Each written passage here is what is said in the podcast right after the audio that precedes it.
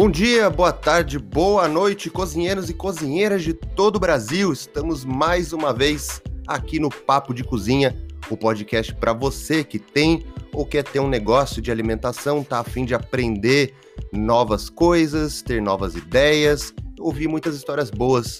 Para você também que não tem um negócio, mas sei lá, tá a fim de, de ouvir umas boas histórias, ótimas conversas, você vai ter aqui. E hoje eu conversei com o Rômulo Navajas. O Rômulo Navajas, ele é médico, anestesista, especialista em medicina da dor, né? Está se especializando agora nessa modalidade da medicina. E você vai aprender, cara, que medicina e empreendedorismo tem tudo a ver. O Rômulo contou a história de vida dele, o trabalho que ele passa, inclusive algumas partes é, como plantões em Covid, né? Não tinha como a gente é, escapar dessa nesse episódio. Afinal, a gente está falando com o médico. E também ele falou muito de estratégias empreendedoras que ele utiliza dentro da medicina. Veja só, um médico então pode ser considerado um empreendedor? É isso que você vai saber muito mais nesse episódio que está muito legal mesmo. E já que você já está aqui, não se esquece de se inscrever aqui no, se você está no Spotify ou qualquer outro é, meio de podcast, não se esquece de se inscrever aqui no nosso podcast, no Papo de Cozinha, tá bom? É só apertar o botãozinho de se inscrever que toda vez que tiver um episódio novo, você vai receber uma notificação. É isso aí, espero que vocês gostem desse episódio. Até mais!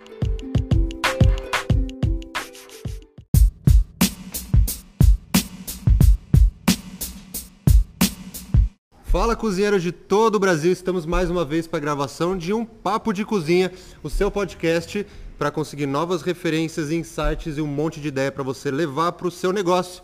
Hoje é um dos últimos, se eu não me engano, acho que é o último podcast que eu vou gravar aqui no restaurante. Que eu fui convidado para participar do ATCast, o podcast aqui do Alto Tietê, que vai ser um hub com vários podcasts, um monte de gente lá criando conteúdo e eu vou ser uma dessas pessoas. Fui convidado, uma baita de uma honra poder participar desse projeto. Então, uma das últimas vezes que vou participar, que vou gravar aqui no, no meu restaurante. E hoje eu tô com um grande amigo de infância, um cara muito foda, médico, doutor, anestesista, Romulo Navares. Fala aí, mano. E aí, tudo bem, Felipe? Como você tá? Bem, prazer. Meu nome é Rômulo, conhecido já há muito tempo já do Felipe já. Estudamos juntos no colégio. Estamos aí, graças a Deus, trabalhando bastante. E é isso aí. O Romulo, você conseguir falar um pouquinho mais alto só, tá. cara, pro microfone. Beleza. Mas vamos tocando aí, mano. Beleza, obrigado por ter particip... é, topado participar aqui comigo. Papo de cozinha. Beleza. Trazer uma pessoa bem diferente, que é anestesista, pra gente Sim. falar pra pessoal de outras áreas. Me fala aí, cara, como que você começou? Eu já sei como você começou, mas é. o pessoal quer saber. Cara, mas... Diz aí, por que, que você escolheu ser médico? Hoje eu sou médico anestesiologista, Estou terminando já um curso agora de medicina da dor. Cara, comecei. Não era, né, para ser médico, né? A minha família é toda de comerciante. Meu pai é. Mas você tem seus tios médicos? Não, meu, meu único da família hoje, mais velho do que eu, é meu primo, que é o Dr. Eli, que é cirurgião vascular daqui do Alto GT também. É verdade, é verdade. Mas da minha família é mais para a carreira do esporte, né? Meu, meu tio Ricardo Navares é da parte do vôlei, né? Dos grandes times de Suzano, foi pro, pro esporte. E meu pai tem comerciante, né? Apesar de ele ser engenheiro, ele tem loja de carro até hoje, né? E minha mãe é professora, então eu fui, a medicina foi meio que uma coisa aleatória, assim, foi uma, foi uma coisa que foi acontecendo, né? Uhum. É, comecei, me formei, meu pai sempre, desde moleque, eu sempre tive essa comércio, vou trabalhar com meu pai, e, e sempre, nos finais de semana, os dias livres, eu sempre participava da loja sempre que eu podia. Então a minha ideia quando eu formei do colégio era, vou trabalhar com ele, eu vou para uma área mais nessa, nessa, parte de administração, uma parte de marketing, uma parte para poder ajudar e complementar o trabalho dele. Uhum. E aí eu fiz até a faculdade que você fez também, SPM, né? Fez a DM, né? Fiz a DM com administração com marketing, fiz um ano.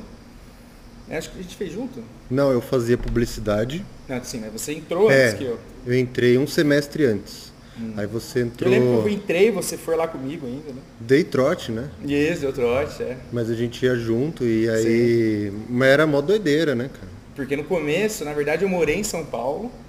E assim, fui indo, né? 17 anos, né? Vou falar o quê? 17 anos é difícil, fui morar em São Paulo. é, cabeça de fazer faculdade, eu ajudava meu pai também. Acredito que você também ajudava aqui no Berro. Desde pequenininho. E no meio do, do da. Eu, eu, fiz um ano completo, depois eu, eu, larguei. Mas uns seis meses eu acabei indo e voltando. Então essa parte foi bem complicada, porque eu ia de manhã, seis, é, cinco horas, pegava o, o fretado, ia para São Paulo, assistia as aulas de manhã e à tarde eu estava na loja com meu pai. Uhum. Mas é o que eu gostava, é o que eu queria, só que assim, no meio da faculdade, 17, 18 anos, às vezes a gente fica meio perdido, né? O que, que a gente vai fazer? Não, e, o, e o interessante, né, cara, que todo mundo, eu acho que eu, vários podcasts que eu recebi o pessoal aqui, a gente fala sobre isso, fala sobre escolha profissional. Muito difícil, cara. Novo.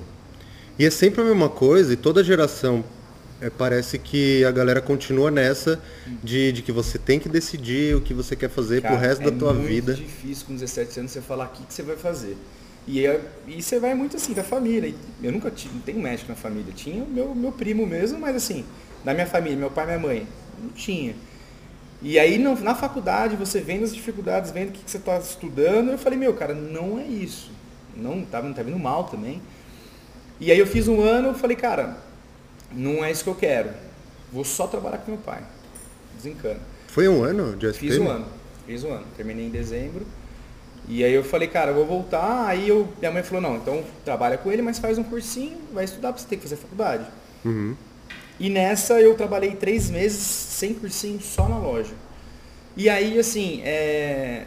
não que não deu certo, mas assim, ele tem uma, uma, uma, um estilo de trabalho e não batia muito com o meu, eu também eh, não era, não, não me encontrava, que assim, parte de venda hoje, até hoje, eu vejo o meu pai como um dos caras de maior venda, assim, que eu conheço. É o cara que vende muito. Qualquer coisa ele cara vendia. Ele, ele, ele tem um feeling disso. Uhum. E eu, eu, eu, eu, sou mais burocrático, eu, eu não, não, via que, que era aquilo que eu queria trabalhar, entendeu? Mas eu acho que venda é muito treino, cara. Porque, Sim, tipo, eu. Mas tem feeling também. Tem, mas tem. assim, eu não, eu, não, eu não acho que eu sou um bom vendedor, mas eu, eu percebi nos últimos anos, nos últimos tempos, principalmente depois que comecei a trabalhar com internet, que, que venda, você está sempre se vendendo. Você como Sim. médico você está lá, você está vendendo Sim. o seu trabalho para outros médicos e a gente não percebe isso. Demorou para perceber que, que venda tem um, tem um cara que é o Bruno Vanenck, que lá na, no, na bio dele está escrito assim, só existe uma profissão no mundo, vendedor. Ele coloca isso lá e aí depois Sim, que eu cara, percebi isso. também, você tem que o que você estuda, o que você trabalha, você tem que divulgar isso. Isso é uma parte de uma venda do seu conteúdo, do que você trabalha. Uhum. Mas é aquela coisa, ele já tinha o método de trabalho dele, muito novo, eu falei, cara, não, não me encontrei. Falei, cara, não é isso que eu quero. E minha mãe sempre falou, não, então vai estudar, você tem que estudar. Nessa época, eu estava meio perdido, fazendo cursinho. Minha prima, na época, tinha entrado em medicina. Falei, pô, minha prima fazendo medicina, vamos, tô, tô, tô, adorando. A Marcela. A Marcela. Doutora Marcela, psiquiatra. Eu não e... sabia que ela era psiquiatra. É psiquiatra. Da hora. É, trabalha no Alto TT também em São Paulo. Fez Sorocaba. E putz, cara, medicina. Pô, minha prima fazendo, procurei meu primo, estava terminando o vascular, falou, vamos é isso aqui e tal. A carreira médica é essa, me deu um, um, geral. E eu falei, pô, por que não? Não me encontrei com meu pai na loja, não me encontrei com a administração. Tentar. Uhum. Passei em, em, seis meses de cursinho, passei em, em, na Unifenas BH, em Belo Horizonte. Fiz duas semanas, acho que por conta de custo financeiro, porque era uma faculdade cara na época. Hoje em dia a faculdade de medicina tá cara pra caramba. Mas hoje na época dia... já era muito cara essa faculdade especificamente. Hoje em dia, se você fazer medicina, você paga mais de 10 pau. Ah, né? muito mais. Tem mais? 15. A Mandique em Campinas é acho que é 14, 15 mil. Caralho. E nessa época já era uma faculdade cara. e aí foi aquela coisa, pô, passei em seis meses, acho que eu vou tentar uma mais próxima, perto de casa, o custo diminui. Por que não? Passei em seis meses, se eu estudar um pouquinho mais, acho que eu consigo. Fiz mais seis meses, aí eu falei, pô, vou fazer medicina. Ah, você saiu? Eu saí por conta uhum. do curso financeiro, muito bem conversado. Minha mãe falou, não, vamos estudar mais seis meses, vamos dar mais uma chance. E no fiz mais seis meses, acabei passando em São Paulo e passei nessa faculdade de Vassouras, Universidade Severino Sombra, que tem uma prima de segundo grau que na época fazia lá, uhum. que era uma referência, conversei bastante com ela, falei, pô, era uma faculdade de custo-benefício legal, uma cidade universitária, né? Tem 8 mil habitantes lá. Só tem 8 é, mil? É, você conheceu lá, Não, né? fui. Você foi lá. Fui. Mas é pequenininho, né? E assim, era a cidade universitária. Fui, mas eu não lembro. É. Do que eu vi. Foi. É que você foi nos jogos, né? Você foi numa, numa, numa época complicada. Muito boa, por sinal. E aí eu entrei, acho que entrei com 19 anos. Eu acho que assim, a grande dificuldade no começo da faculdade foi é, é, estudar. Como que o método de estudo, principalmente medicina, cara. O cara chegou com aula de anatomia, aula de fisiologia, aula de embriologia, mil coisas, apresentação, fiquei completamente perdido. Então eu tive bastante dificuldade no começo de estudo. Mas como assim? Método para você aprender, aprender, a estudar? Porque assim, a gente, estudar a gente sabe, mas no colégio é um jeito, na faculdade é outro. Você tem um método de apresentação, você tem um, uma rotina de estudo, uhum. que eu não tinha, 19 anos, pô, tava começando, né? E medicina é um, principalmente no começo, como a galera entra mais perdida, não tem muito. E é o geral, né? Você começa aqui na medicina é, e depois vai funilando até chegar nas áreas mais específicas, né? Uhum. E eu tive bastante dificuldade no começo. Nunca peguei DP na faculdade nem nada, mas no começo tive bastante dificuldade. Mas foi, comecinho, e a, a dúvida é, pô, entrei em medicina, vou fazer o quê? Primeiro que eu já nem sabia o que eu estava fazendo lá no começo, assim, tava lá na medicina. Não, foda é, é isso que é foda, né? Você tem que escolher. Porque assim, às vezes, por exemplo, tem muito, muito amigo meu, pô, meu pai, ó, acho que sabe, mas é normal, né? Normal. E, pô, meu pai é oftalmo, meu pai é GO, meu pai é cirurgião. Pô, vou seguir, o cara já dá um norte, você vai. Eu não tinha, tinha meu primo que é vascular, mas assim, pouco contato até, né? E minha prima entrando na faculdade, nessa época ela nem sabia o que ela queria. E aí eu, que, que, qual que foi minha referência? Pô, meu tio tava no auge no esporte. Todo mundo entra assim, meio tipo. Todo mundo. Sei Quase lá todo fazer. mundo. Ah, acredito que 90%. Quem fala que já sabe o que quer é, é, é mentira. Porque se você for ver, contar minha história, mudou. Então a minha referência, qual foi a minha referência? Pô, meu pai sempre foi esportista, jogou basquete. Eu joguei até os 17 anos basquete também, gostava de jogar, lembro no São Marcos lembro. que jogava. Futebol, e... né? Sempre curti Futebol, esporte. depois fui pro basquete, só que aí o tamanho não ajudou muito. Não. e meu tio do vôlei, o que que eu que, isso, isso foi verdade. O que, que eu pensei em fazer? Vou fazer medicina do esporte. Vou para do esporte, é o que eu gosto, é o que eu jogava, tenho a referência do meu tio. E foi indo. Aí no meio da faculdade acabei gostando da área de ortopedia. Então, pô, e dá para ligar muito ortopedia com medicina do esporte. Então, pô, eu fui vice-presidente de liga, fiz trabalho publicado na ortopedia, eu, segui eu seguia os, os, os ortopedistas do hospital em cirurgia. Não sabia, não. Guiei minha faculdade. Mas você pode fazer uma especialização em medicina do esporte, tipo, é outra coisa? Dá para fazer só isso, dá para você fazer ortopedia e depois medicina do esporte, ou só medicina do esporte. Uhum. É que nem hoje eu faço medicina da dor. Dá uma área específica, dá para fazer. Entendeu? Entendi. E, mas assim, é, na faculdade não tinha medicina esportiva, que é, mas tinha ortopedia. Então, que, qual que foi a minha ideia? Faço ortopedia e depois, quem sabe, eu, eu vou para essa área de medicina esportiva. E foi assim até o final. E depois que eu me formei, é, cara, me formei, foi a primeira coisa. Até larguei um pouco a ortopedia e falei, preciso ter independência financeira, coisa que na faculdade meus pais sempre me ajudaram em tudo. Todas as dificuldades, acho que todo mundo tem, você teve, eu tive uhum. na faculdade. Minha irmã entrou em medicina no meio da faculdade também. E, e pagar duas faculdades hoje em dia, que família que, que graças a Deus minha família conseguiu, mas assim, é, conseguir um FIES, assim, é difícil. Hoje em dia, uma, uma família pagar medicina. duas medicinas, pô, tem que tirar o chapéu, entendeu? Então, só que assim, a primeira coisa que eu formei, minha irmã fazendo medicina, eu falei, cara, eu preciso de independência financeira. E a gente forma na, na medicina, pô, e aí, vou fazer o quê? Vou trabalhar. Eu preciso trabalhar, preciso ganhar, preciso ganhar dinheiro, preciso ganhar experiência. E eu trabalhei muito, dezembro, é, dezembro, janeiro, e as provas eram tudo em, em, em, em janeiro. E eu lembro que nessa época, até mesmo, eu testei duas provas e na primeira prova que eu fiz, foi a prova do SUS, eu fui muito bem, prestei ortopedia. Prova de residência? De residência. Uhum. E eu lembro que eu fui muito bem e eu nem fiz as outras provas porque eu já sabia que eu já tinha passado. A gente fez até aquela viagem para o Chile. Verdade. Eu fiz a prova, eu fiz a prova, tinha ido bem. Aí a gente, pô, fui muito bem na prova, acho que eu nem vou fazer outras que eu já, eu já passei aqui. Aí a gente já marcou a viagem que a gente foi pro Chile, foi para Santiago, Celarione e tudo mais. E aí eu trabalhei até fevereiro e entrei na ortopedia. Fiz três semanas. Só que aí achei uma, encontrei uma realidade totalmente diferente, porque eu ainda não tinha essa independência financeira, eu não estava maduro ainda do que, eu, do que eu queria. Ah, você fez a. Fiz três semanas. Fiz no Hospital Manda aqui em São Paulo. Uhum. E aí, cara, eu falei, meu, aí vi aquela coisa. Passei agora de cara, fui super bem nas provas, por que, que eu não trabalho um ano, crio uma independência financeira, ganho uma experiência na área, de, no geral, de, porque a gente se forma, método médico se forma como clínico geral, né? Uhum. Por que não eu trabalhar um ano, ganhar uma independência financeira e correr atrás? Isso é um ponto interessante que você fala, né? Porque, sim, muita gente fala, ah, o médico ganha bem pra caramba, que é, que é uma verdade. Né? O médico é uma das poucas profissões que pô, a hora é muito valiosa, você sai da faculdade, apesar de demorar seis anos para se formar, o médico sai e já consegue ganhar muito bem, Sim. muito mais do que a média do mercado, do que qualquer profissional. Mas é, ele, se acontece alguma coisa com o médico, ele está por conta própria, né? Sim, é responsabilidade dele. É que nem aquela coisa. Eu sou clínico geral recém-formado. Se eu quiser fazer uma cirurgia, o médico pode fazer. Mas você é especialista, você vai fazer, é sua responsabilidade. Não, você não vai fazer. E a responsabilidade é assim, é, recém-formado vai trabalhar posto de saúde, unidade de pronto atendimento, nos plantões de, de pronto-socorro.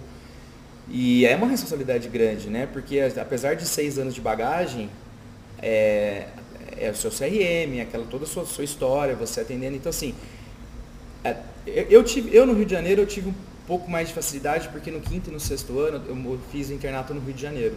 Uhum. O internato é uma, é, é, uma área na medicina, no final da faculdade, que a gente fica nas áreas específicas dentro do hospital, para a gente ver o que a gente quer e ganhar habilidade nessas áreas. E eu, eu, eu, fazia muito, eu acompanhava muito plantão no Rio de Janeiro com outros amigos médicos. Então eu fiz, fiz ambulância e eu ficava lá, os caras atendendo, eu ficava do lado. Ah, ponto, deixa eu fazer. Então eu peguei muita bagagem. Então eu formei já sabendo fazer tudo, assim. Tipo, eu formei, a faculdade de vocês me deu bastante base e bastante oportunidade para isso. Mas aí você não quis ficar lá no Rio? É, eu trabalhei três semanas lá. Tomei um. Fiquei. Fiz, trabalhei em quatro hospitais, né? Tomei calote em dois. Rio, é, né? Me pagaram até hoje. E os outros dois a remuneração era muito baixa. E eu estava tendo muita proposta aqui em Mogi especificamente, minha família é daqui, eu conhecia bastante gente daqui o valor era muito maior, minha família é daqui, e eu tava doido para voltar mesmo, né? não teve jeito. Né? Rio de Janeiro é bom, mas eu preferia aqui em São Paulo. E, cara, aí eu voltei, larguei a ortopedia, comecei a trabalhar, aí comecei a fazer vários cursos de, de emergência, de ACLS que eu fiz, é, de clínica, propriamente clínica, eu entrei na prefeitura de, de Itaquá, na unidade de pronto atendimento nessa época. E, cara, comecei a trabalhar demais, cara plantão atrás de plantão. E aí você falou, ah, tá ganhando bem. Ganhava bem. Mas fazia 60 horas direto. Sem parar? Direto. Às vezes um plantão noturno você tem sua hora de repouso, né? Mas direto, às vezes não, não tinha repouso, às vezes uma emergência. Mas como e aí ia para outro. Ia, como, como, como, que o médico consegue atender? Tipo, sei lá, depois de 59 é, horas. Então, normalmente no noturno você tem um período de, de descanso que é, que é permitido. Mas às vezes você consegue, às vezes num plantão tá muito mais calmo, você consegue descansar um pouco. Aí você vai indo, cara, você vai se adaptando nos plantões, né? Uhum. Então às vezes você fazia 12, às vezes final de semana, sábado, domingo queria trabalhar, então comecei a trabalhar bastante. E peguei muita mão de, eu já tinha mão no Rio de Janeiro, peguei muita mão de emergência, os cursos.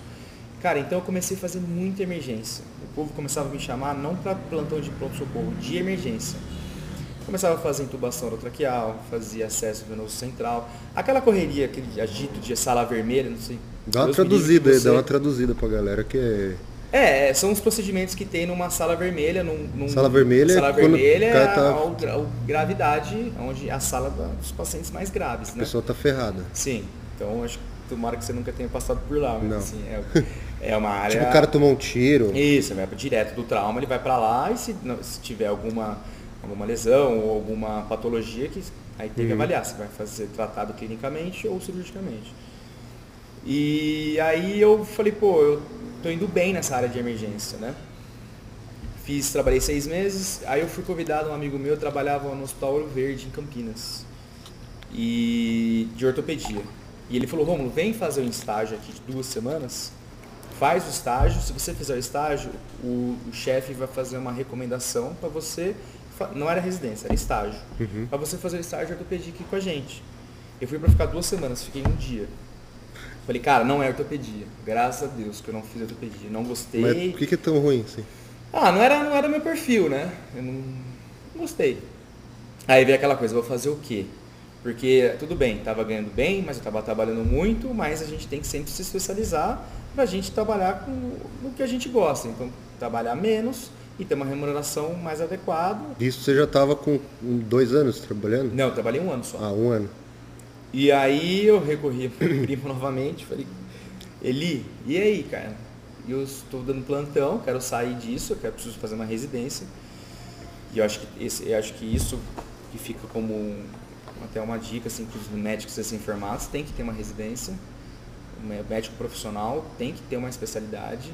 Eu sei dessa independência financeira que eu tive, mas eu tive muito cabeça de falar, cara, eu preciso ganhar, beleza, mas eu preciso, beleza, ganhei, agora eu vou ter que me especializar. E eu já vi que tem, hoje os, os novos formandos, hum. tem muitos que não querem fazer residência. Não, né? porque às vezes quer ganhar grana, e aí ganha grana, entra em dívida, porque, cara, educação financeira, não tive no colégio. Ninguém tem. Não tive na faculdade. Meu pai me orientou legal, mas e aí? Tem gente que não, a gente não tem. Grande parte não tem. Então vai começar, pô, vou comprar um carro, aí compro o carro. Aí vou agora entrar no apartamento. E aí entra em dívida o carro e vai criando uma bola de neve, que aí chega como que você vai fazer uma residência, que a carga horária mínima é 60 horas semanais, e você vai ganhar um pouquinho mais que o salário mínimo em 60 horas semanais. Então quando você está ganhando bem, no valor X, e vai voltar a ganhar aquele valor para uma especialidade. Isso não... Grande parte não consegue. E não dá para fazer um plantão junto? Então, aí o que, que eu pensei? Preciso fazer uma especialidade que eu consiga trabalhar paralelo. Uhum. Né? É, todas dão, tem, tem residências, algumas específicas que não, não liberam, mas eu tinha que achar um jeito. Falei, não, eu preciso, preciso trabalhar por fora, como que eu não dá? Eu tenho conta, eu tenho minhas coisas e tal.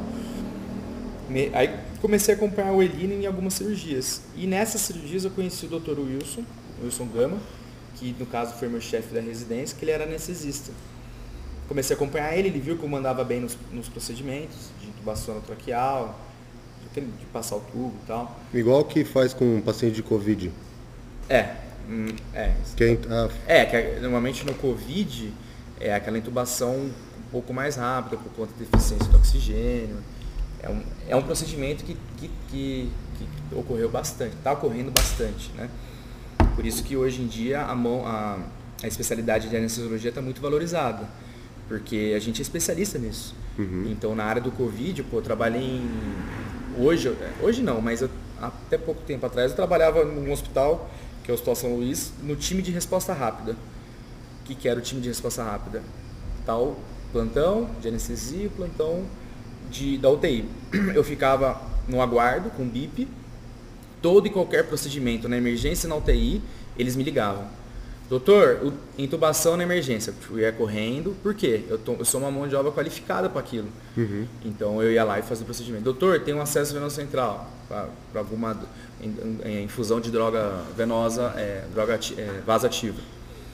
Que é, são me, meios de, de medicações para os pacientes mais graves. Então é o anestesista que faz intubação? Sim. É, na verdade, o intensivista, né? Mas nesse hospital eu era, eu, eu era contratado para isso. Então, por isso que anestesia foi uma, foi uma, uma área muito qualificada nessa, nesse período, né? Está uhum. sendo até hoje. E aí eu comecei a acompanhar ele, gostei, e eu estava estudando, continuando daquele jeito, mas estava estudando, e eu falei, cara, anestesia é uma área difícil de passar, é uma área mais concorrida, né? Uhum. E aí eu foquei, dei um tempo nos plantões, acho que um período de um mês, dei uma focada no trabalho, nos estudos. Passei, alguns lugares, passei em dois lugares em São Paulo, passei em Tabaté também, em alguns hospitais. E passei nessa prova do SUS, que era que tinha vaga para o Hospital do Luzia Pinho de Melo aqui. Hospital das Clínicas do Luzia Pinho de Melo. E aí eu dei prioridade por aqui, porque eu já conheci o Dr. Wilson, que tinha me apresentado anestesia, e conheci o Dr. Alexandre, que é o Xandão que você conhece. Uhum.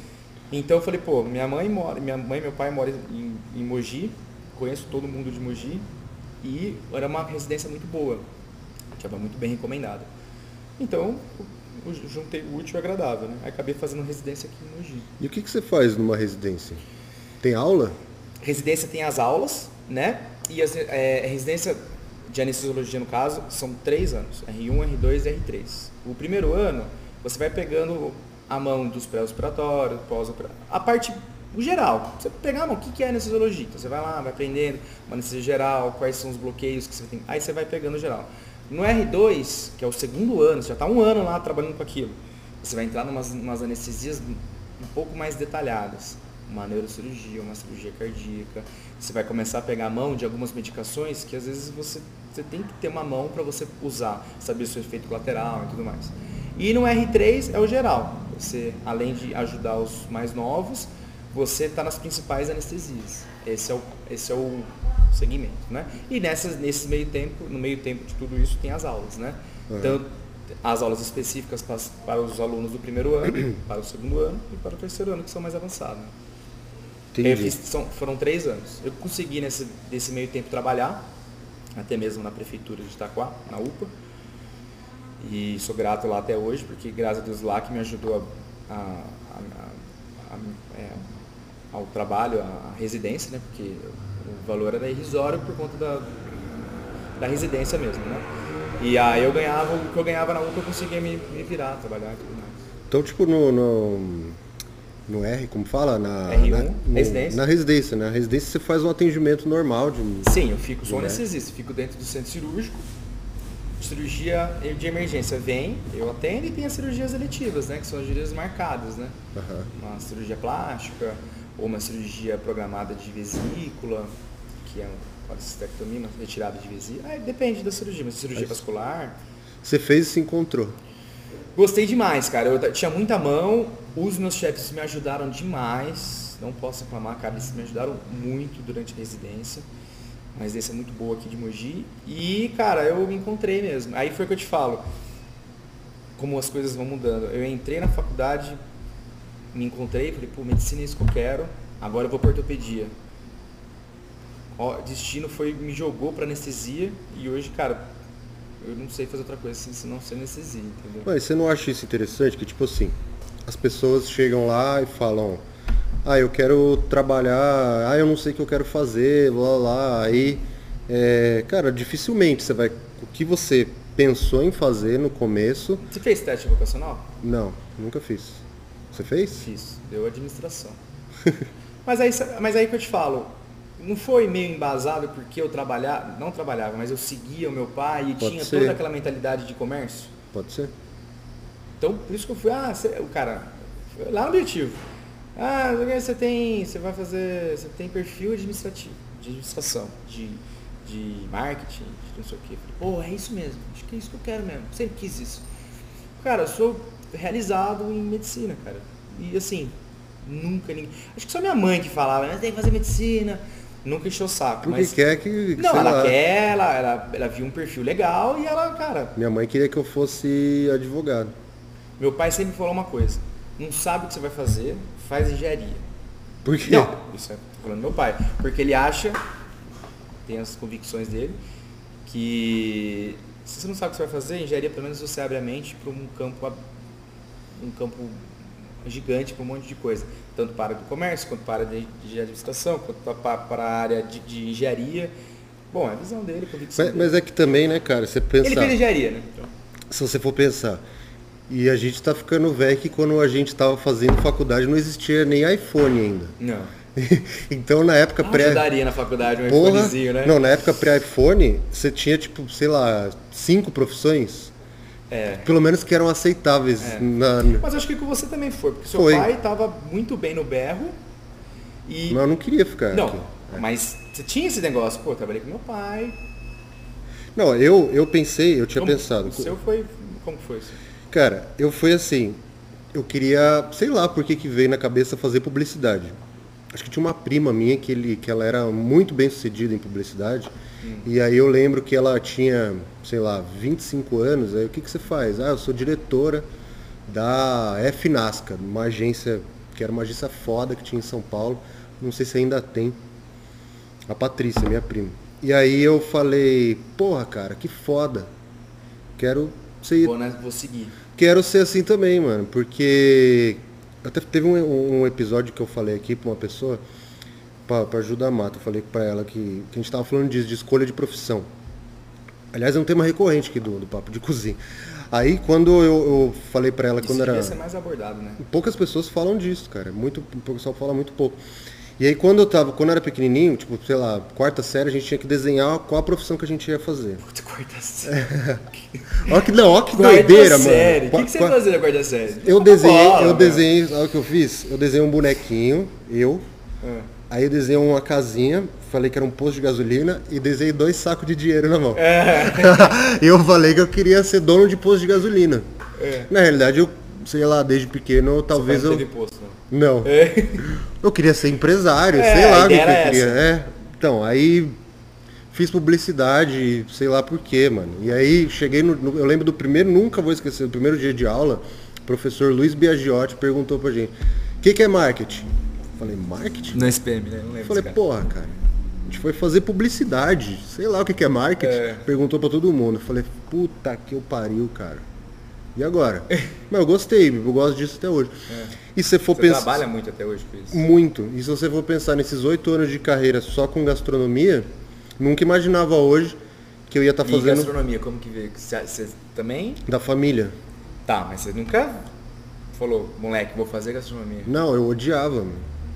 Eu não odiava medicina, mas eu não tinha nenhuma... eu odiava porque eu não queria nem a pau trabalhar, ter a mesma profissão do meu pai. Sim.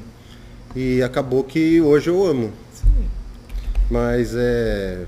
Sei lá, é. É pra ser meio que é, já é meio destino, assim, já tá meio marcado. Só que as coisas vão acontecendo, né? A gente fica meio. As coisas vão rolando e quando a gente menos imagina. Cara, mas uma coisa que eu vejo de você, que, que isso é, uma, é algo que eu admiro muito, assim, que, tipo, tem muita gente que deixa a vida me levar, né? Tipo, muita gente fala assim, ah, mas não dá pra gente escolher, a vida leva você, mas não é bem assim, né, cara? Não. Tipo, é aquilo que você tem que... Mas esse amadurecimento eu adquiri ao longo de faculdade e de vida. Porque independência financeira, eu vi o co- meu pai sempre trabalhou muito, minha mãe também sempre trabalhou demais, correu atrás. Eu vi depois, quando eu me formei, comecei, começa a pagar as contas, começa a ver. Porque na verdade você começa a ver as contas na real, né? Como, como que funciona. Começa e eu vi como minha mãe e meu pai ralaram pra, e estavam ali suando pra. Porra, graças a Deus, sempre que eu, o que eu precisei na faculdade, meu pai e minha mãe falaram, não, bora, livro, vou comprar. Pô, você quer jogos? Eu sempre joguei na faculdade. Não, você tem que ir nos jogos? Não, vai lá, você tem que ir mesmo. Eu fui fazer internato no Rio. Era, na, na na época, para ir para o Rio de Janeiro, tinha um ranking de, de alunos, os, os 30 primeiros. Aí eu tive a oportunidade de ir. Minha mãe falou, você quer ir? Aí eu falei, mãe, puta, Rio de Janeiro, eu acho que eu quero ir. Aí ela falou assim, olha, financeiramente, desse jeito, falou, financeiramente não é, vou me apertar, mas acho que se você quer ir, eu tenho que te dar essa oportunidade. Ela pegou e deu um jeito, se virou e foi. E assim, vai. Então assim, e eu e depois que eu me formei, eu falei, pô, eu tenho que correr atrás, porque eu vi quanto meu pai e minha mãe, meu pai e minha mãe ralaram. E na residência também, como que eu vou voltar a ganhar o que eu tinha que ganhar menos, que é o normal, e eu falar, pai, mãe, é, agora eu vou entrar na residência. Não é, comigo não foi assim, pelo menos, né? E aí você vai criando amadurecimento, você vai aprendendo a estudar, você vai criando é, rotina. E, e, e depois que eu terminei a residência, eu, eu lembro que na, na, na residência era meio que assim, na residência de Mogi a gente tem- existem dois títulos na anestesiologia, né? Do MEC e da Sociedade Brasileira. E na minha residência do MEC. E tinha a prova, você termina, você faz a prova. E eu trabalhava bastante já no último ano, já como anestesiologista.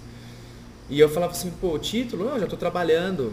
Mas aí eu tive aquela consciência, cara, tudo bem, estou trabalhando, estou ganhando minha grana, já sou anestesista e tal, mas eu preciso parar, estudar, porque eu tenho esse título que é, vai ser importante para minha carreira. Eu parei, estudei e passei.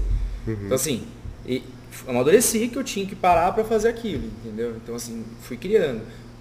Eu acho que isso você vai criando ao tempo, né? Não, e também que eu ia falar que a ideia de você fomentar relacionamentos. Eu sempre vejo você falando, principalmente porque você não tem histórico, como você falou, né? Não tem histórico na família. É, você De teve, medicina eu corri sozinho. você teve que fazer o seu. Então é conhecer pessoas. Você sempre está falando, ah, eu fui suma importância. conhecer fulano de tal, conhecer ir esse num cara. congresso, mostrar o seu. Foi o que você falou. E, isso é um primordial na parte do empreendedorismo também. Mostrar o seu trabalho, mostrar o quanto você estudou e fazer um network. Mostrar... E, mano, eu, uma vez, quando eu fazia estágio no Itaú, tinha um colega lá. Trabalhando no Itaú, verdade. Trabalhando no Itaú. Aí, fazia estágio lá e, pô, molecão, 19 anos. Aí tinha um cara que eu curtia muito ele. Você fez estágio lá 19 anos? 19 anos. Sem maturidade nenhuma pra. pra... Faz tempo para abraçar a oportunidade. Mas foi legal. Aí tinha, tinha, um cara que eu curtia muito, que era o Heron. O cara trabalhava lá na minha baia lá também, analista. E aí ele, eu lembro disso, cara, que ficou um ensinamento assim para mim. É, ele falou, tava saindo, ele saiu da área. Eu falei, pô, Heron, faz trabalho da hora aqui, velho. Por que você vai sair? Pá. Aí ele falou, cara, aprende uma coisa.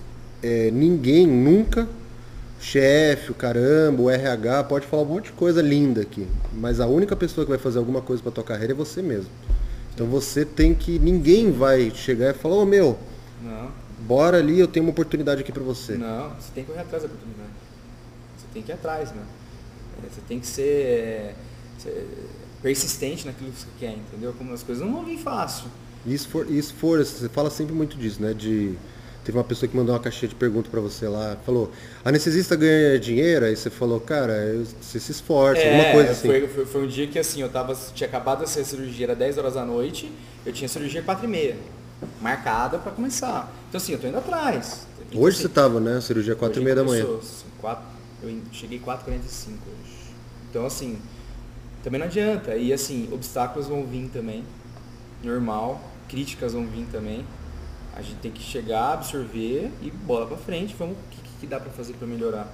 Então, por exemplo, é, eu terminei anestésio faz dois, dois, anos, dois anos e meio.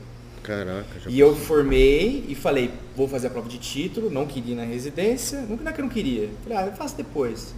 Primeira coisa que eu formei, falei, não, é em agosto, vou passar. O objetivo do ano, vou passar nisso. Depois que eu passei, eu falei, pô, agora eu preciso ganhar, fazer um, uma independência financeira. Trabalhei um ano e meio direto. Não vou fazer mais nada. Chega. Esse ano eu comecei agora o Fellow em Medicina da Dor, que é uma dor intervencionista. Né? É... Mas você tem que ser anestesista para fazer isso ou não? Não. No meu, no meu, onde eu estou fazendo, que é na, na USP Ribeirão, é, que eu estou é, tô fazendo o Fellow com a doutora Gabriela, que é um... O que, que é Fellow? É, é, uma, é um não chega a ser uma pós-graduação, mas é um, é um curso específico, uma carga horária específica, para você aprimorar é, o, o, o, seu trabalho, no, no, meu caso, na medicina da dor. Uhum. Intervencionista.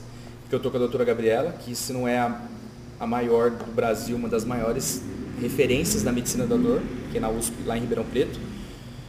Comecei agora, que é, é a gente trabalha com medicina dor meio que o geral para explicar para o pessoal é, é, a gente trabalha com dor crônica, os pacientes Entendi. oncológicos, é, dores é, doenças específicas como fibromialgia, um exemplo, um pós-operatório que o paciente sente uma, uma dor que não, não melhora com, às vezes, parte medicamentosa e às vezes não pode operar por N motivos, comorbidades, e aí você vai para um lado da medicina que vai tratar especificamente aquela dor. Eu não sei se você está aprendendo isso lá, mas eu já já vi muitos casos que tem se falado bastante de, de pessoas que lidam às vezes com dores insuportáveis e aí Não, eles estão utilizando canabi, você... canabidiol. É, é uma. É, é, na verdade, assim, na, na área da dor, eu entrei agora, tá? Eu estou há seis meses. Mas existem duas, duas frentes na medicina da dor, que são é a dor intervencionista, que é a parte do não resolver com parte medicamentosa, existem os bloqueios de nervo, gânglio dorsal, enfim, eu não vou entrar no, no, mérito. E existe a parte da medicina da dor que é a parte clínica. Como uhum. é o paciente que vai chegar no seu consultório, vai falar aquela dor específica, você vai dar o diagnóstico, e aí você dando o diagnóstico, pode ser para o lado medicamentoso, você vai fazer uma medicação para aquele paciente, como às vezes esse paciente já foi medicado, não melhorou, e aí eu vou para a intervenção. Então eu estou fazendo, eu já comecei pela intervenção. Então, qual é a minha meta? Terminar a intervenção. Intervenção o quê? Não entendi direito. Intervenção é um, é, um, é um, procedimento invasivo que eu faço dentro do centro cirúrgico, que eu faço um bloqueio, por exemplo, num, que eu faço num, ah. na uma hérnia de disco. E aí eu vou lá, eu vou num gângulo dorsal, vou numa faceta na parte da coluna e Vai lá e injeto uma arranca, med... arranca um nervo. Não, não, eu faço uma medicação com bloqueio, com Entendi. uma agulha e tudo mais. É mais Entendi. meio que específico. E a parte clínica, que é o que eu quero fazer ano que vem. Eu, eu pretendo fazer ano que vem, entrar na pós-graduação do Círio, de Medicina da Dor, na área clínica. Você quer ir pra essa área, então. Sim, e intercalar com a anestesia, que eu trabalho até hoje, né? Não vou parar. Entendi. Mas aí Então eu como... quero ter uma a mais. Cara, eu fico pensando assim, Por isso que eu tô te falando, eu não, não vou parar, não quero, não consigo parar. entendeu? E eu nem quero também. Não, e eu pô, acho que eu quero vai- me qualificar, eu quero, tá, eu quero ser diferenciado no, no meu mercado, meu nicho, na parte de anestesiologia. Não quero ser um anestesista em ponto, eu quero ser o anestesista, o médico que trabalha com dor. Eu estou trabalhando com, com área de cirurgias plásticas também em São Paulo, no hospital. Quero também ficar numa referência, quero chegar um dia, quem sabe, numa referência nessa área também. Então, estou indo, estou estudando, correndo atrás. então é, o anestesista ele faz uma porrada de coisa, né? Dá é para só- fazer várias coisas. muita né? gente- Que nem as outras áreas, né?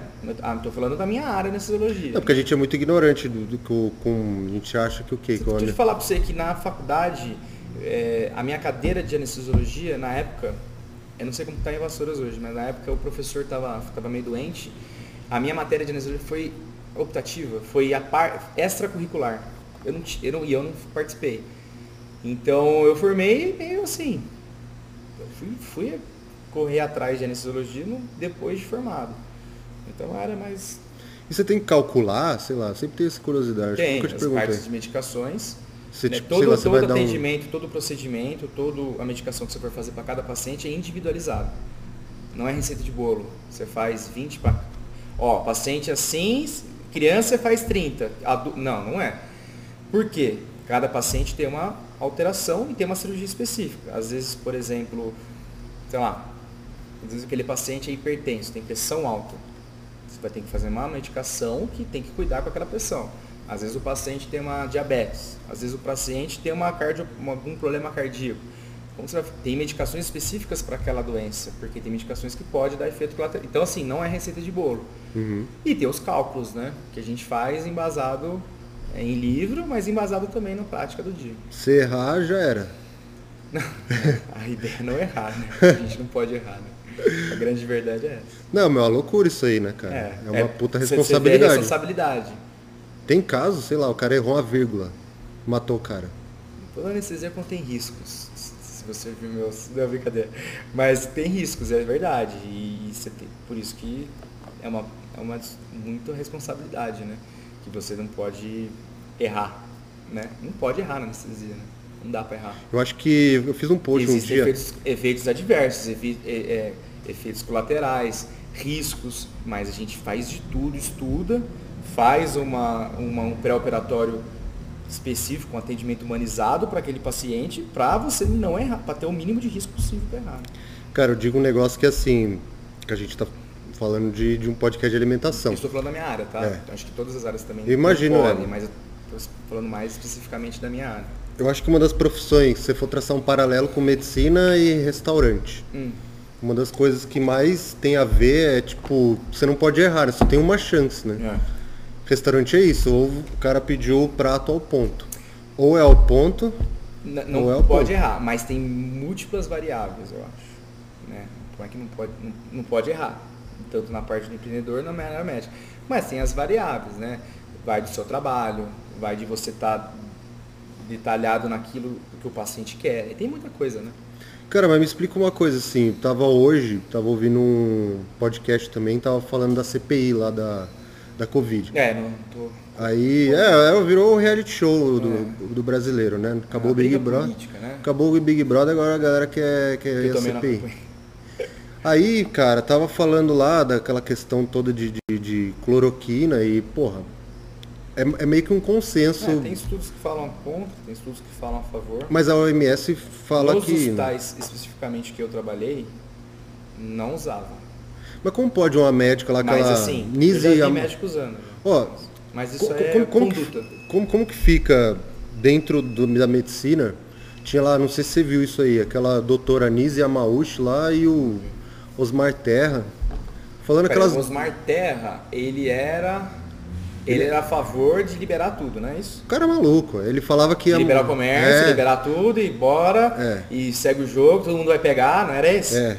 E aí a outra lá, essa Nise Yamauchi, falou que tinha que tomar cloroquina e também liberar Ela tudo. fez estudos faz... em, em, é, embasados nisso. E o que vai- que é ela vai argumentar daquilo. o que que é comunidade que eu não acompanho médica? muito os dois, mas ela vai falar, ela vai falar dos estudos dela que ela fez. Aham. E o Osmar Terras, eu lembro um pouquinho desse cara. E, e ele falava, tem os estudos que comprovam, que todo mundo vai pegar. Não, mas não tem como levar um cara desse a sério. velho. Eu fico, eu, eu tô te perguntando isso. Eu acho que tem que ter bom senso. Eu acho que isso que faltou, na minha humilde opinião, que faltou. É, tem os, é, pô, um assunto complicado, mas assim, tem o bom senso, né? É, pô, usa, usa máscara, prevenção, fica em casa. Pô, mas aí também, por exemplo, eu sou médico. Eu acho que tem que ficar em casa, médico, é, os pacientes que ficam ali, o fator de risco, os pacientes mais idosos, que tem mais complicação. Você e eu, seu pai tem um restaurante, meu pai tem loja de carro. Meu pai ficou fechado sete, sete meses. A loja fechada. Ele teve que fechar uma loja, ele tinha duas na época. Ele fechou uma loja, tá com uma, porque ficou sete meses, teve que demitir funcionário. E aí, se eu fosse pro lado dele, não, tem que abrir. Não, quanto, quanto a parte de, de isolamento, distanciamento assim, social. É eu, muito assim, É. eu acho que tem que ter um pouquinho Eu- de eu tenho- eu tenho- eu acho que não teve. Eu tenho uma opinião, que eu não escondo isso pra ninguém, falo isso nas redes sociais, que é, cara, eu acho que a forma como a pandemia foi conduzida no Brasil, que eu não tenho nem como falar, que ela foi desastrosa, desastrosa, e eu, eu acho assim, mano, você pode todo mundo ficar em casa feliz, como um monte de gente aí da esquerda fala, tudo bem, cara, dá dois pau pra todo mundo aí e, sei lá, aí você consegue ficar em casa. Como que não tem como? Não tem como. Mas isso é um, um- um- um assunto que é, é- eu não estou dizendo que isolamento não é não é eficiente, porque é, né? É fato. Não Sim. tem, o que esses merda falam é que, porra, que fica contestando Sim. anti-ciência. Eu acho que os idosos têm que ficar em casa. Eu acho. Isso eu- não é, não, é, eu- não é contestável Eu, isso. eu, eu concordo.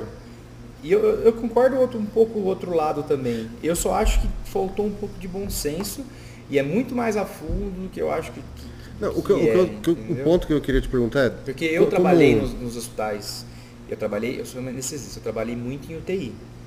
E tinha muito paciente grave ficou muito cheio.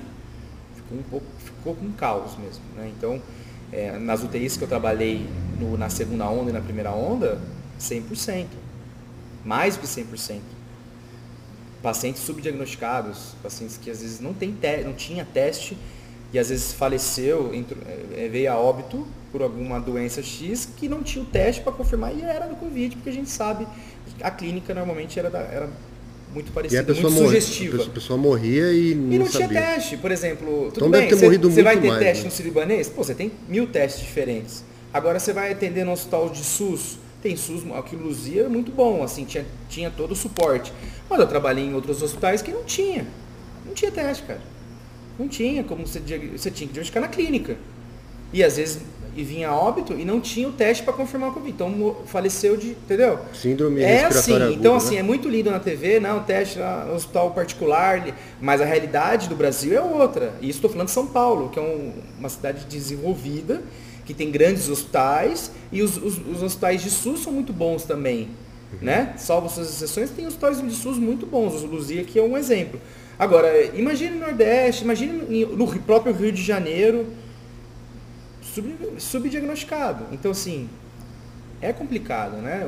Fora o suporte, é, é, é, acesso às medicações, a faltou medicação. É complicado, cara. É É um tema mais Mas como que é complexo um... do que a gente imagina. Mas assim, só pra, só pra encerrar aquela parte ali que tava falando, a minha curiosidade é, que hoje eu tava ouvindo lá, eu falei, cara, mas como que a comunidade médica pensa sobre esse tipo de coisa? Tipo, como que uma pessoa, porque é- essa médica aí, cara, é uma médica gabaritada e, e É, eu preciso dar uma, dar uma começou a falar um monte de, de merda, cara. E aí tem, tem outros, poucos, pouquíssimos médicos, né, que, que defendem esse tipo de posicionamento. Mas eu fiquei curioso. Cara, mas conta um pouco do. Fiquei curioso disso, do.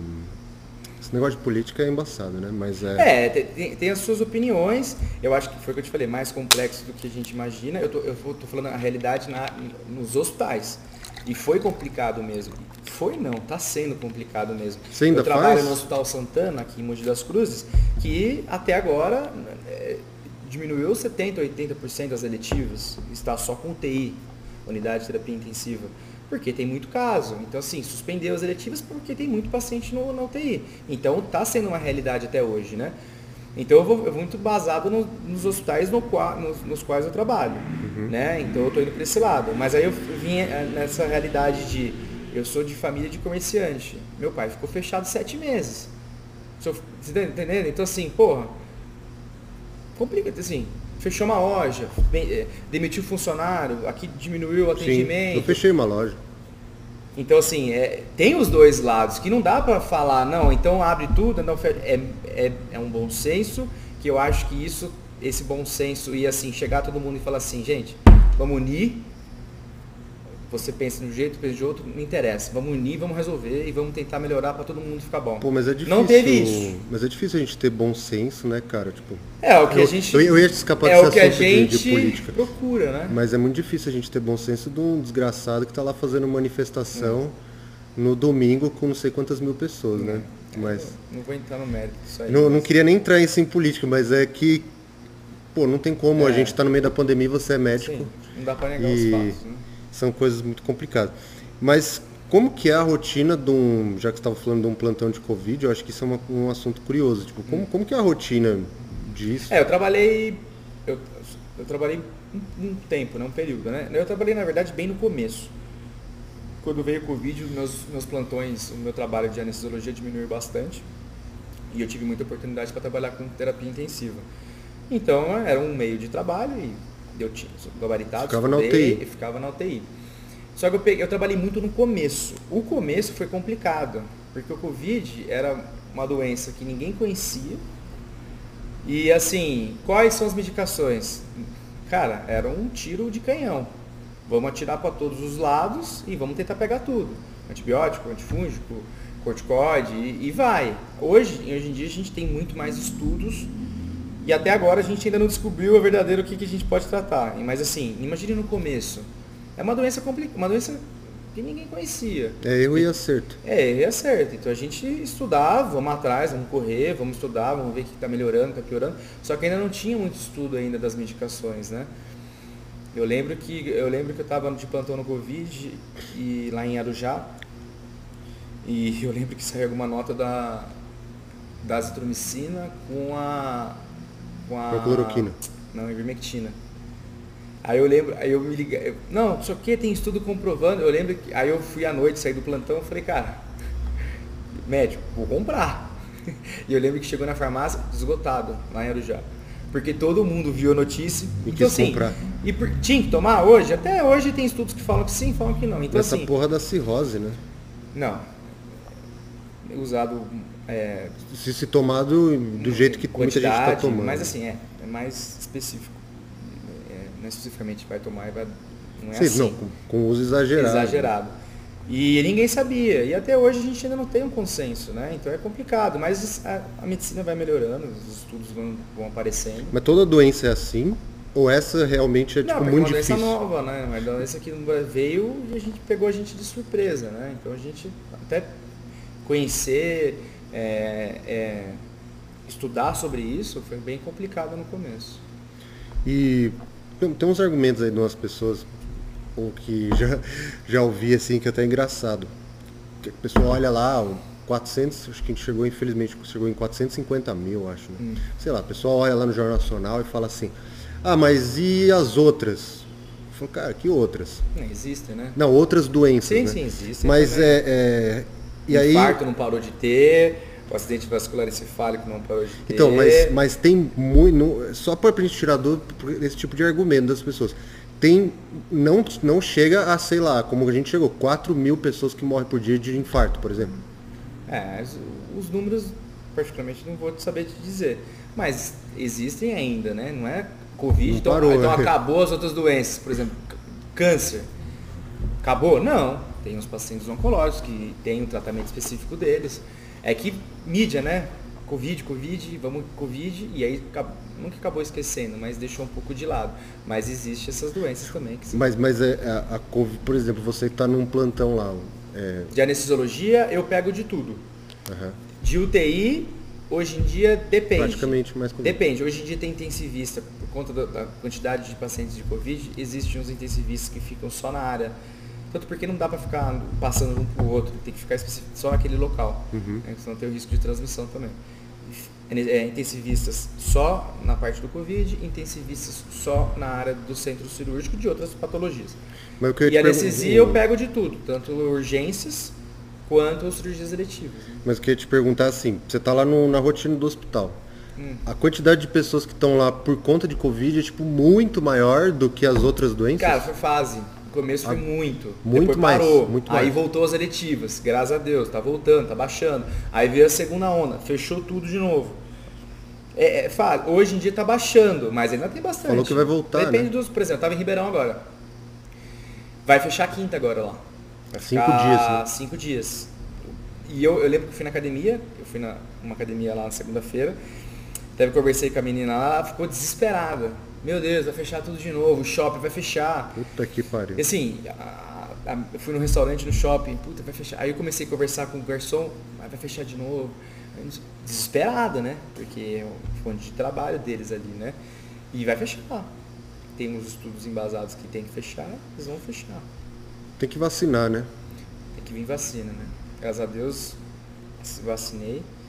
Meu pai, agora acho que vai ser a. Acho que 59, minha mãe agora em julho. Meu pai tomou, Sua, sua avó, né? minha avó, minha tia, Carol. A Carol tomou. Avó tomou, né? Conseguiu pela. Pela empresa, né? Conseguiu. É, não é bem que. É, porque ela é farmacêutica. Sim. Ela é engenheira e farmacêutica. Aí ela conseguiu tomar também, que a empresa conseguiu isso lá pela prefeitura de Itapevi. Agora eu acho que Vai demorar um pouquinho. há um ano, pelo Vai menos. demorar um pouquinho. Mas vai dar tudo certo. Espero que sim, né, cara? Mas pô, vamos falar de outros assuntos aí que não sejam esse tema pesadaço, assim. É.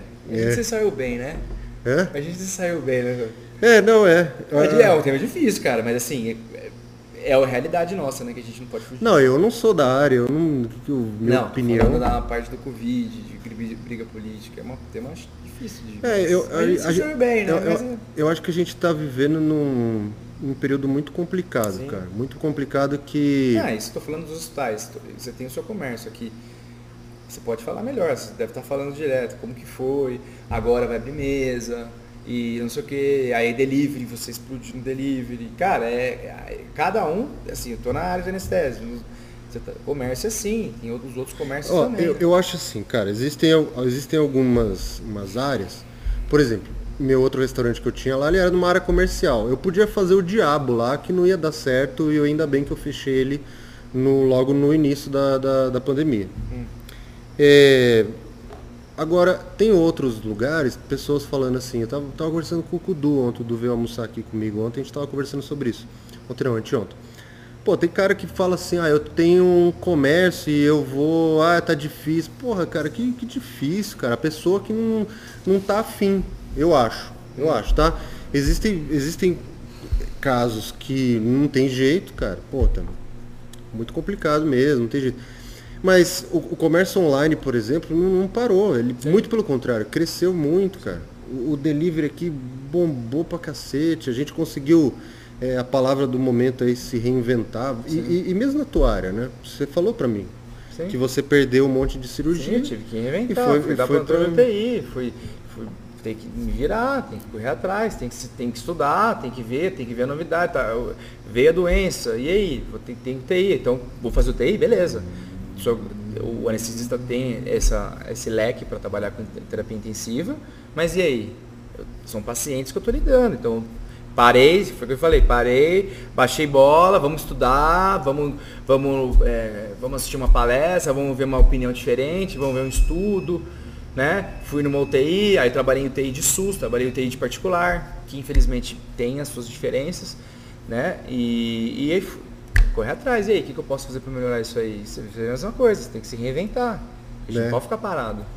É, eu- é, mas tem, tem gente que não pensa assim, né, cara? Tem- e aí, é, é, igual, eu tava, u- uma das coisas que eu falo lá na, na, na mentoria, numa das aulas que vão ter ao vivo que eu coloco, que existem dois tipos de, de negócio, ou talvez pessoas, profissões aí, que vai, que vai ter no final, quando, sei lá, com um dia, um dia que chegar e falar, ó, tá tudo liberado, acabou, não precisa pôr máscara, eu acho que vai ter ou ou o cara que quebrou, ou a pessoa que sobreviveu. Ninguém, ninguém vai sair assim foda, a não ser que você seja banco, o iFood e a Netflix. É. Concordo. Eu acho que é Nas crises, nas dificuldades que geram também podem gerar novas oportunidades também. né? Sim, sim. Tipo, tem, Concordo. tem muita coisa que a gente fez aqui que ia demorar muito tempo para fazer. Por exemplo, cardápio digital. Crescer mais no, no delivery. Sim. Eu estudar para conseguir dar um plantão de na minha área de intensivista e e às vezes parar e falar assim, pô, eu preciso me especializar, porque e aí, se acontecer algum problema? E aí fui para outra pra dor nessa época. E vai, tem que se renovar. E, mas aí você pretende. Você vai. Você tá com tempo aí? Você tá de boa? Tô, Tá. É, aí tô você. sem plantão, aí, pode ficar tranquilo. Tá de boa. É, aí você pretende terminar o, a parada de medicina da dor? É, é, no- no- é- é muito mais né, só fazer o curso e parar. A gente, na verdade, médico nunca para, né? Mas na, na minha área específica de dor, eu vou terminar o de intervenção. Aí eu já estou planejando até o final do ano fazer. Eu já fiz um curso de ultrassom, vou fazer um outro. E minha ideia ano que vem é ir para a área de dor clínica, que eu expliquei, mais ou menos para vocês. E aí ano que vem, né? Aí com calma, estudar para quando começar a ter oportunidade de ter meus pacientes, tá bem assessorado, tá bem estudado e fazer direitinho. Mas aí dá pra você. Entendi, entendi seu movimento, né? Porque. Não, e eu vou continuar trabalhando como anestesista até hoje, né? Mas você pretende, sei lá, abrir um consultório? Cara, tô aberto à oportunidade. Não falo não. Mas eu não sei. Hoje não abriria. Porque Mas- o- como que funciona? Ficou essa curiosidade, assim, por exemplo, se o cara não for atrás como você está fazendo quando jovem, aí um anestesista chega lá com seus 60 anos, ele ainda tem que ficar dependendo de, Então, de plantão? é. Aí é foda, né? Aí esse cara que tá com 60 anos gerou várias dívidas. E aí como que paga, paga a dívida?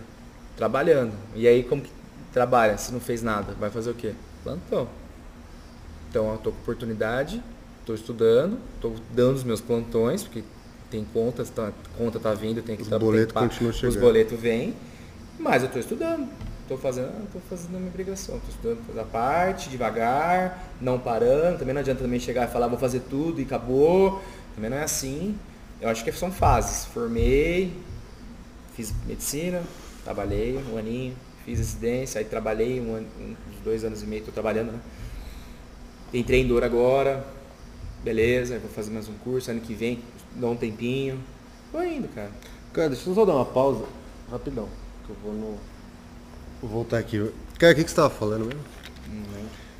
Nós estava falando alguma coisa da medicina da dor, que você ia abrir um... É, não, não vou abrir nada, Não. tô pensando, estudando. Tá.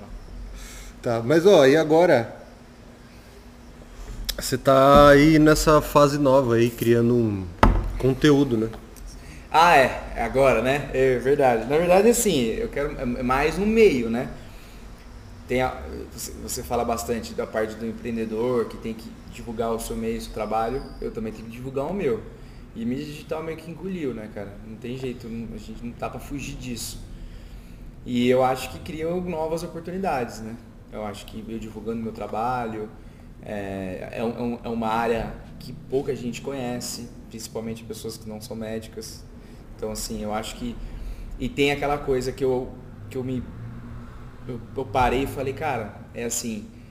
é, por exemplo, você perguntou é da hack, o medo da hack, o medo da anestesia. Pô, ah, vou fazer cirurgia, ah, mas eu tô morrendo de medo do anestesista. E às vezes não, o anestesista às vezes ou não teve oportunidade de conversar, explicar muito bem com o paciente, ou às vezes, enfim, N motivos. Então eu achei que é uma, uma maneira e uma ferramenta de eu falar, cara, calma, não é assim, posso explicar para você. Você quer falar com, com o Com paciente. o próprio médico, né? Uhum. Mostrar meu trabalho, mostrar o que eu faço, meus pacientes, a minha rotina, não só do meu trabalho, mas da minha rotina também, o que que eu faço, o que eu gosto de fazer. E para os pacientes, o que é anestesia e calma, não é isso, vou, posso, posso tentar te ajudar. E essa é a minha ideia. Ninguém faz isso, né? Pelo menos anestesista. Difícil, porque é uma área mais reservada. Normalmente o anestesista é um cara mais fechado, é um cara que fica dentro do centro cirúrgico, com a cabeça meio assim.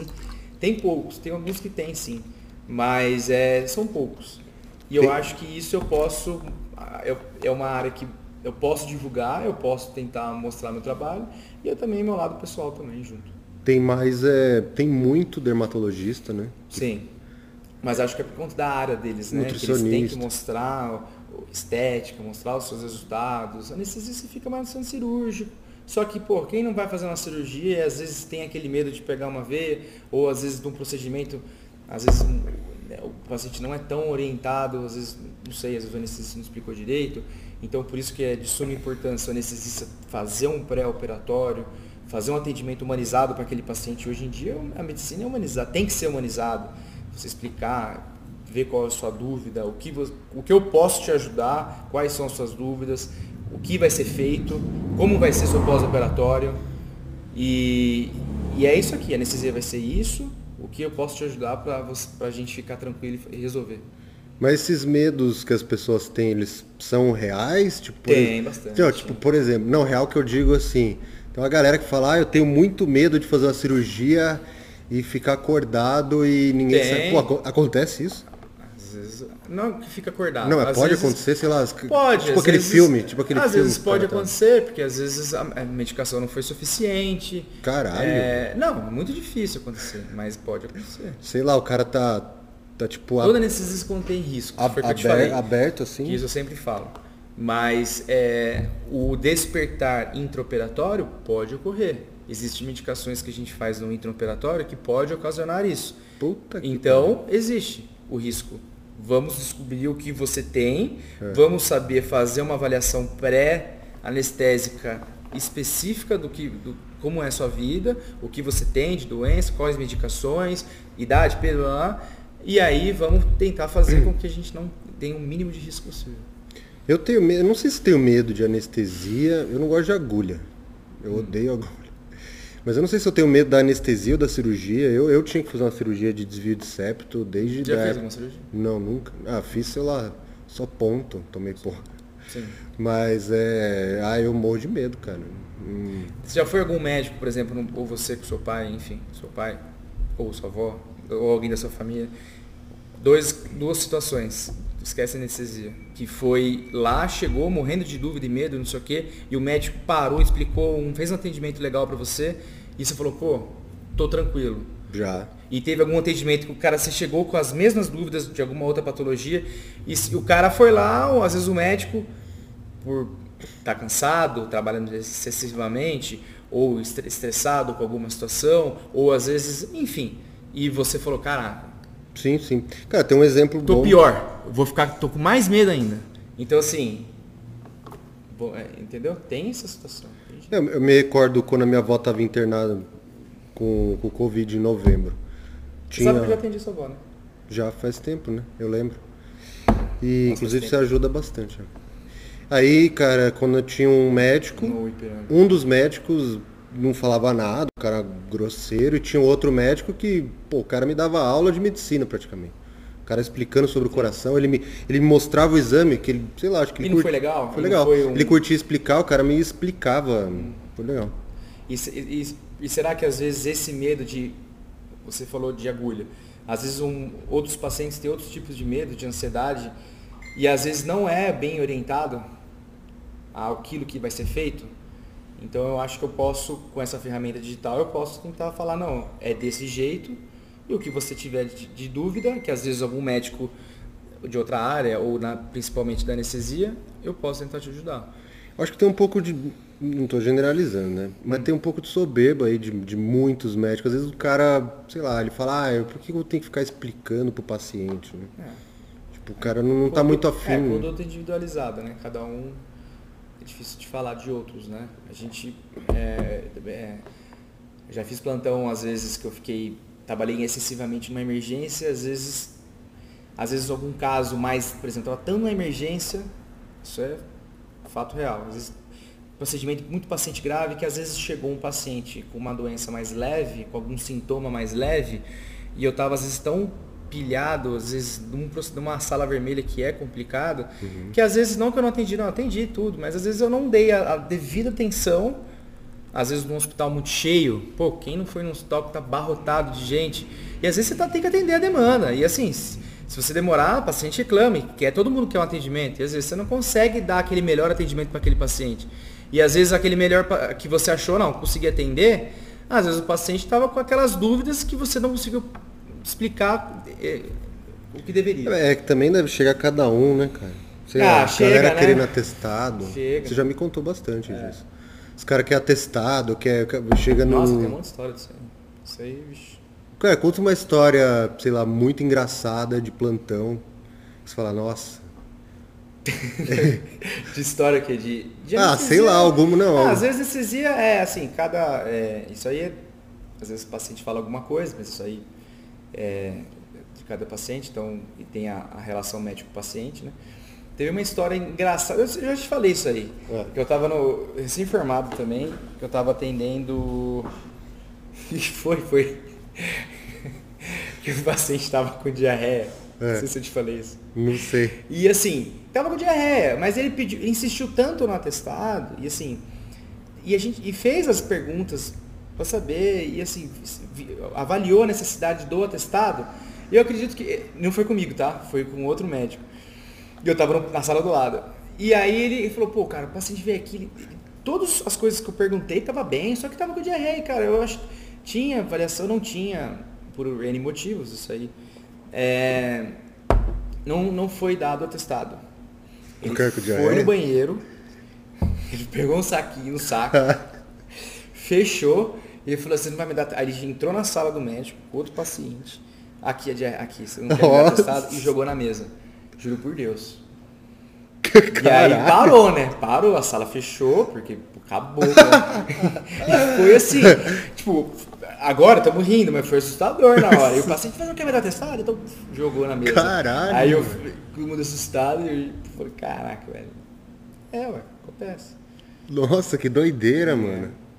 O que o médico tem que passar. É, ué, acontece. Intercorrência. Mas deu atestado acontece. pro cara? Ah, não lembro. Eu não lembro. Mas que foi sacanagem. Que sacanagem, bicho. foi foda. Peixeou as tudo ali, né? Teve que fechar. Ele tacou o... na mesa. Falou assim, aqui, você não quer me dar testado? Então toma diarreia. foi foda. Caraca, mano. É, faz tempo isso. Foi quando tava, tava plantando de clínica ainda. Então, mas aí você tava falando lá de. A gente cortou um pouco falando de, de, de conteúdo, tirar dúvidas da galera. É, é legal, né? Acho que é justo. Eu, eu que... gosto. Ah, agora lembrei minha, minha dúvida. Acho que um monte de gente que tá ouvindo talvez tenha. É, que todo mundo pergunta, porque eu perguntei lá na caixinha de perguntas. Fala da, da hack lá, por que que... Não, mas ninguém, o pessoal não explica aqui. É porque acontece, o medo da hack anestesia... É de não acordar mais. Não. Não, mas o pessoal tem medo Você porque... leu. Não, eu não li, mas você escreveu um monte de termo técnico lá. Pergunta, Mano, já, já não, eu falei o medo da necessidade da hack, o medo. As Porque que acontece? Existe. O, o, a falta de a desinformação do que, que é a hack. Então, se você fizer uma avaliação pré-anestésica detalhada, explicar na hack anestesia isso, isso isso, a gente pega um acesso periférico, pega uma veia, uma picadinha. Na hora que a gente for fazer a hack, salvo as suas exceções, que por exemplo, na cesárea a gente não pode sedar, mas normalmente na cirurgia eletiva, que vai fazer uma hack, a gente faz, se tiver em jejum, a gente faz uma sedação. Então aquela picadinha, das costas, da hack, a gente, você não vai nem sentir, porque o paciente normalmente está dormindo. Uhum. A picadinha a, no, quase sempre dói menos do que a picadinha no braço. Só que ah, é a agulha nas costas. O paciente nunca vê, está dormindo. Aquele Reels que você fez foi de uma hack. Foi de uma pele dural. E, e então assim, às vezes nunca vê. Só que aí a desinformação. Às vezes o paciente ou estava muito ansioso, ou às vezes não quis perguntar, ou às vezes o anestesista também não, não soube se expressar legal, e aí tem aquela desinformação. Por isso que eu acho que um atendimento humanizado e uma avaliação pré-operatória individualizada para aquele paciente, explicando, detalhando o que vai fazer, vai, é, irão correr menos riscos possíveis e irão correr menos dúvidas e menos é, é, desavenças e tudo mais. Entendi. Então não tem perigo da pessoa tomar e não. Toda acordar. anestesia contém riscos, mas, cara. não, é que esse, esse é o medo da galera. Minha mãe É. tem medo disso aí. Mas tem, cara, mas riscos Ela tem. fala- Como ela- cirurgia é. tem, não é só anestesia. Por isso que a gente tem que avaliar bem, não é receita de bolo. Não é chegar, vai lá, põe na sala, ah, vai lá, eu opero, vai lá e faz. Não, não é. Não é. Não é assim. Tem que avaliar antes, o cirurgião avalia antes, tem os exames, se pode, se não pode. Aí tem as diferenças de cirurgia eletiva de trauma, de cirurgia de emergência, que é diferente, a conduta é diferente. Cirurgia de- emergência, tem que ser mais agilizado. Existem condutas médicas de anestesia, no caso, específicas para uma emergência, que na eletiva é diferente. Entendeu? Então, Entendi. existem as suas diferenças, você tem que saber. E eu acho que isso, no- nesse, nesse Instagram mais profissional, para esse lado profissional, eu acredito que eu posso explicar e, e- e tirar essas dúvidas. Eu acho que vai ser super legal isso aí. Eu, eu, tô, eu tô te apoiando pra caramba, É, eu agradeço que você me ajudou bastante. Você que deu a, ajudando. o estímulo, né? Não, eu fico feliz. Porque a gente fica, né, meio assim, né? É, é, no- é engraçado. Ah, e você pode divulgar sua vida também de pessoal. Eu Tem jogo que divulgar. tênis, eu, eu, eu, eu, eu jogo tênis, jogo futebol de vez em quando, ando de kart de vez em quando, que eu até postei, faço minhas viagens de curso, é, gosto de sair também, tem meu lado também com a minha família, que a gente faz nossas viagens e tudo mais, tem meu lado também de, com meus amigos Já, já perdeu a vergonha de aparecer ainda não? Ah, ainda não, né? Eu não passou da fase do, do, do pessoal tirando print e pôr em grupo? Tem, mas não de. Mas eu não filmei ainda nada ainda comigo ainda. Falando. Acho que é a primeira vez. Ah, é? Assim, de falar com outra pessoa, assim, com câmera, a primeira vez. Da hora, que legal. Tá falando bem. Também. Tá falando bem. É, que mais, cara? Acho que. Cara, é, ah, você faz muito parto também. Faço. Cesárea, no caso, cesárea, né? Existem duas diferenças, né? Parto normal, que a gente faz analgesia de parto, e existe as cesáreas. Eu sou coordenador, junto com uma equipe, que é uma equipe, um grupo nosso, da, do Hospital Dalila, é, Dalila Barbosa, na Arujá, que a gente é coordenador lá.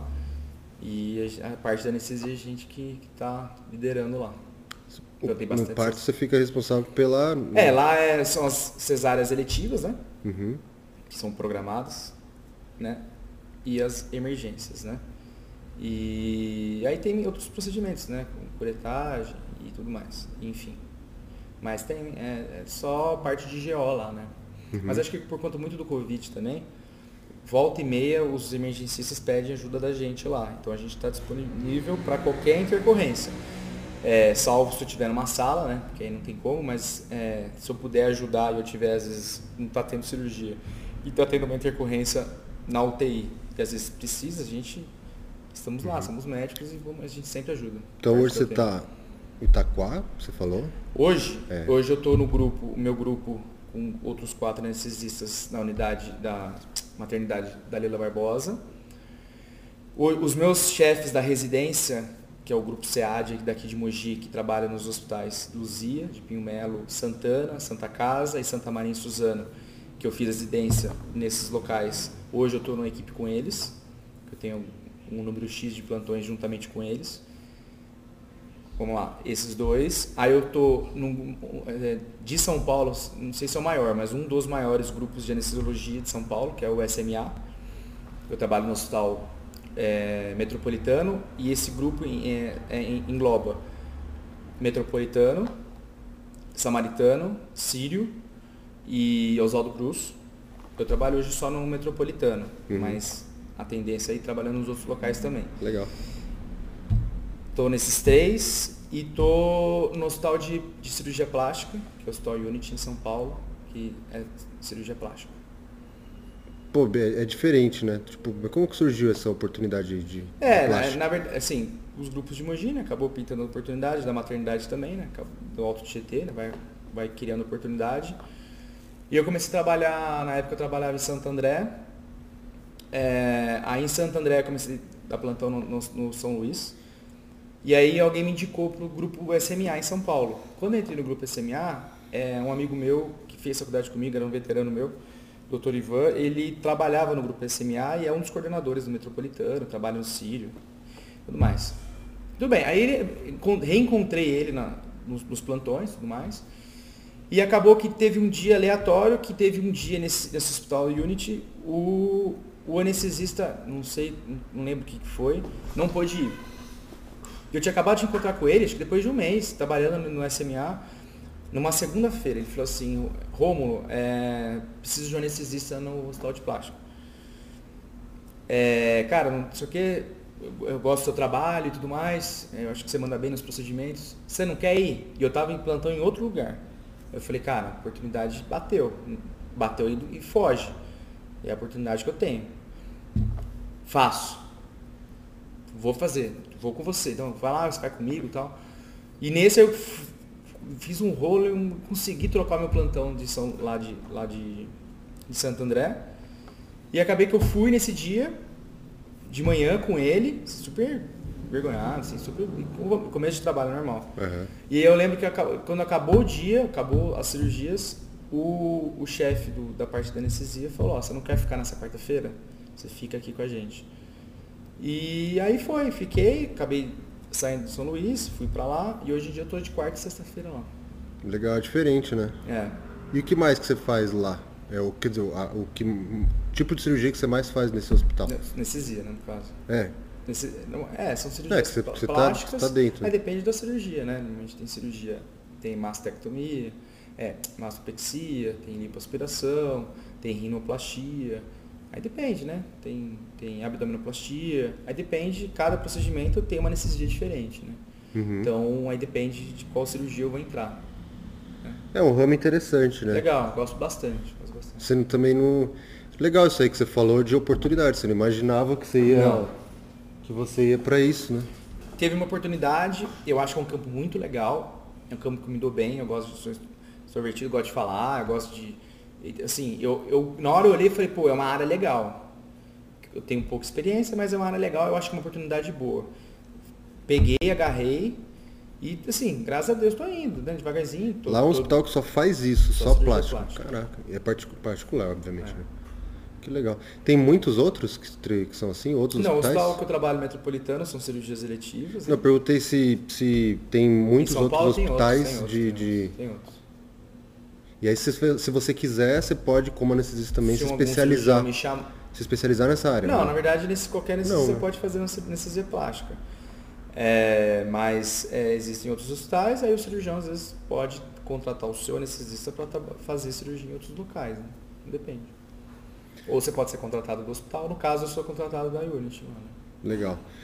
Cara, mas falando um pouco assim, de tudo que você falou da sua profissão, de, de tudo que a gente abordou, hum. de, acho que deu para as pessoas aprenderem bastante com você.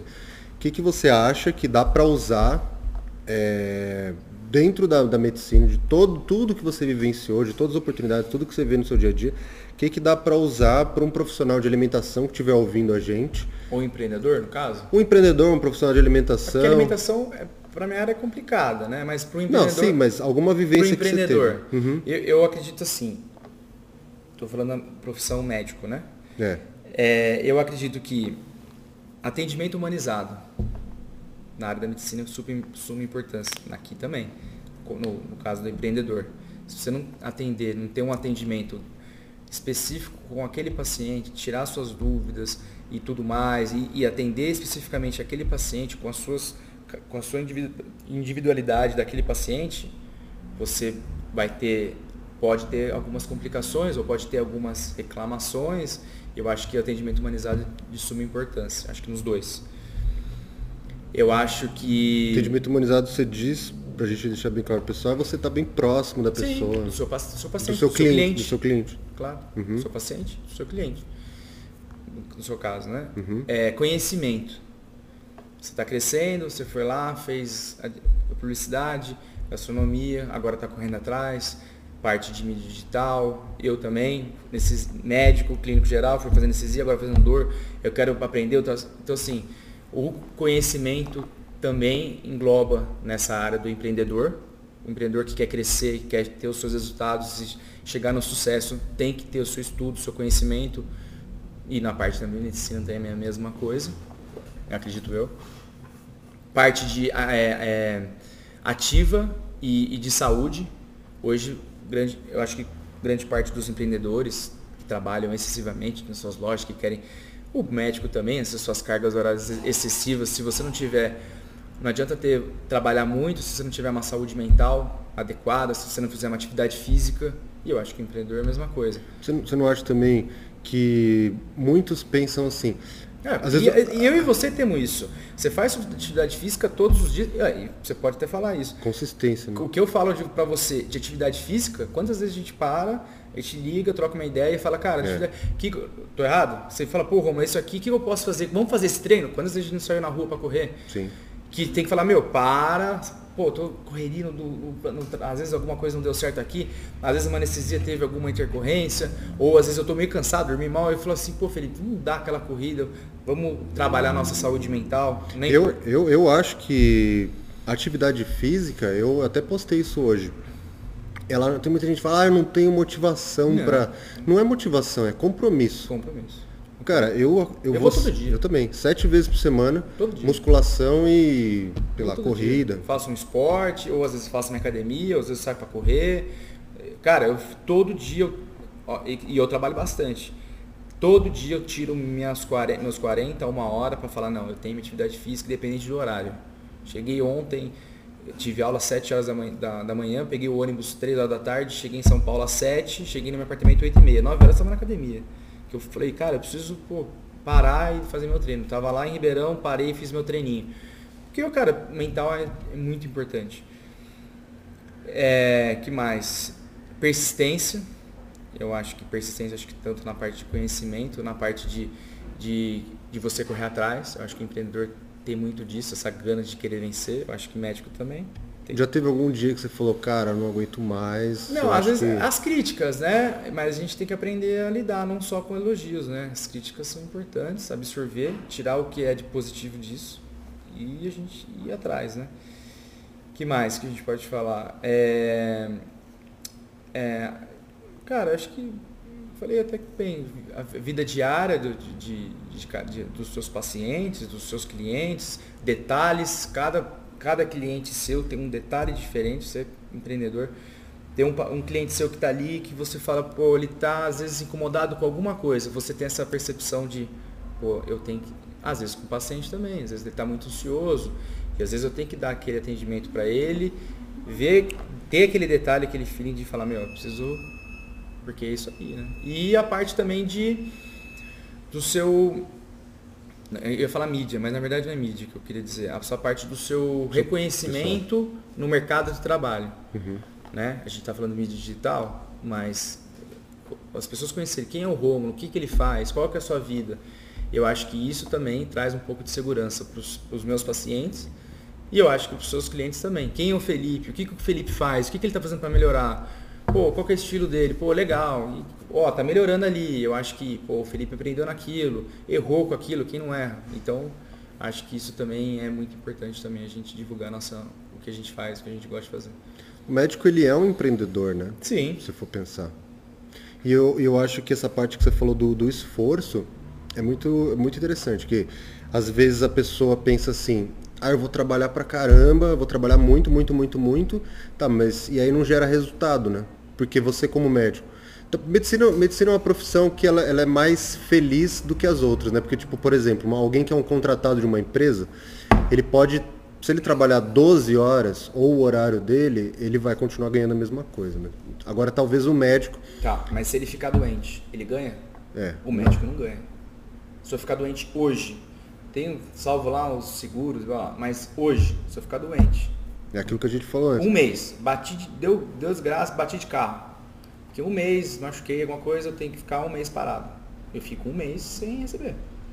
Então, às vezes, aí tem as suas vantagens e desvantagens. Não, mas o que eu estava querendo dizer é, é, às vezes a pessoa ela está trabalhando demais e, e não tem resultado.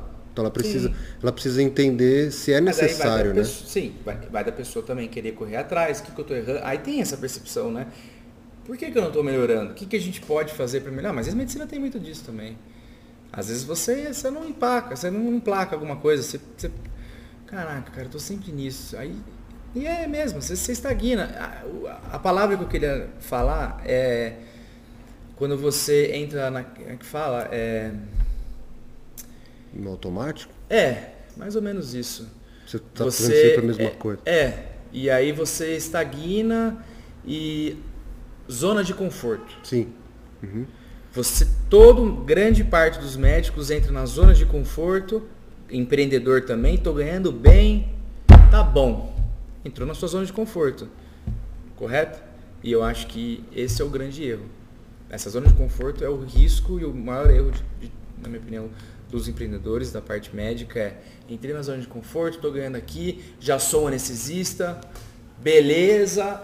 Cara, zona de conforto, esquece isso. Vai mais. Porque você sempre pode ir mais. E essa zona de conforto que eu fujo, né? Tento eu, fugir. Eu tenho uma crença que eu, eu acho assim. Não existe nada mais certo e melhor do que a mudança. Então, cara, a mudança ela vai acontecer. Quer você queira, quer você não queira. Sempre vai mudar alguma coisa. Sei lá, no hospital talvez, como você falou aqui no papo, que você foi obrigado a mudar várias e várias vezes dentro da tua carreira. A mudança ela vai acontecer. Então, se você aceitar, é, eu tenho até uma frase de um amigo meu que a gente estava conversando esses dias, que é tipo assim, ó, se você aceitar com vaselina é melhor do que com areia. Ah, eu vi lá do, do do, do, eu vi assim. Sei lá, mas foi eu, é, eu, não, não foi? É, algum amigo falou isso, eu achei sensacional, cara. Se, se, você aceitar com vaselina é mais fácil do que com areia. Então é, é isso, né, cara? Você tá sempre aberto à mudança e, e, como você falou, sair da zona de conforto Sim, sempre. Sempre. Porque senão vão sair com você. Sim. E aí está ferrado. Sim, concordo. Pô, legal, Romulo. Cara, oh, é, é legal esse tipo de, de papo, por quê? Porque você é meu amigo de infância, mas acho que a gente nunca conversou assim. desse jeito. Nem no bar tomando uma cerveja. Nem no bar. Talvez a gente bebeu Só demais, fala, falou né? e não lembra. Acho que não, cara. Só não, fala... falou, é verdade. Não, nunca falamos, nunca falamos. É. Isso é legal, cara. Eu nem, nem sabia que você já fez tanta coisa assim. É. Muito é. legal, cara. Obrigado, obrigado por ter participado. Legal. E fala para as pessoas, quem quiser te encontrar, como que elas podem te encontrar no Instagram, no, nas é, redes sociais? No, nas redes sociais, Dr. Romulo Navages, no e-mail, né? Próprio e-mail. E-mail? Não, tem e-mail. Pra, pra galera te mandar um e-mail? Não, manda entra na rede social, então, Dr. Romulo Navares. é que tem e-mail lá, tem? Quiser mandar um e-mail pra galera, pode mandar. tá bom, manda direct. Então vou, é vou encher Você sua caixa de mensagem. Tal, eu, não daria, eu, não, eu não daria meu e-mail aqui no, no programa. Não, então tá bom, esquece o e-mail. Pô, legal. Sigam o Rômulo. Eu agradeço de novo, Rômulo, você ter participado, foi muito bom. Sigam ele lá. Não deixem de seguir o Papo de Cozinha aqui no Spotify ou em qualquer outra rede que você estiver ouvindo. Me segue lá no, no Instagram, arroba Felipe Luiz Martins. E se liga que logo mais vai ter o lançamento da minha mentoria, a Cozinha Digital, dia 14, 15 e 16, evento ao vivo, onde você vai aprender muito em três aulas demais, conteúdo de ouro. Então se liga que eu vou falar isso no meu Instagram. Muito obrigado pela audiência, até o próximo Papo de Cozinha.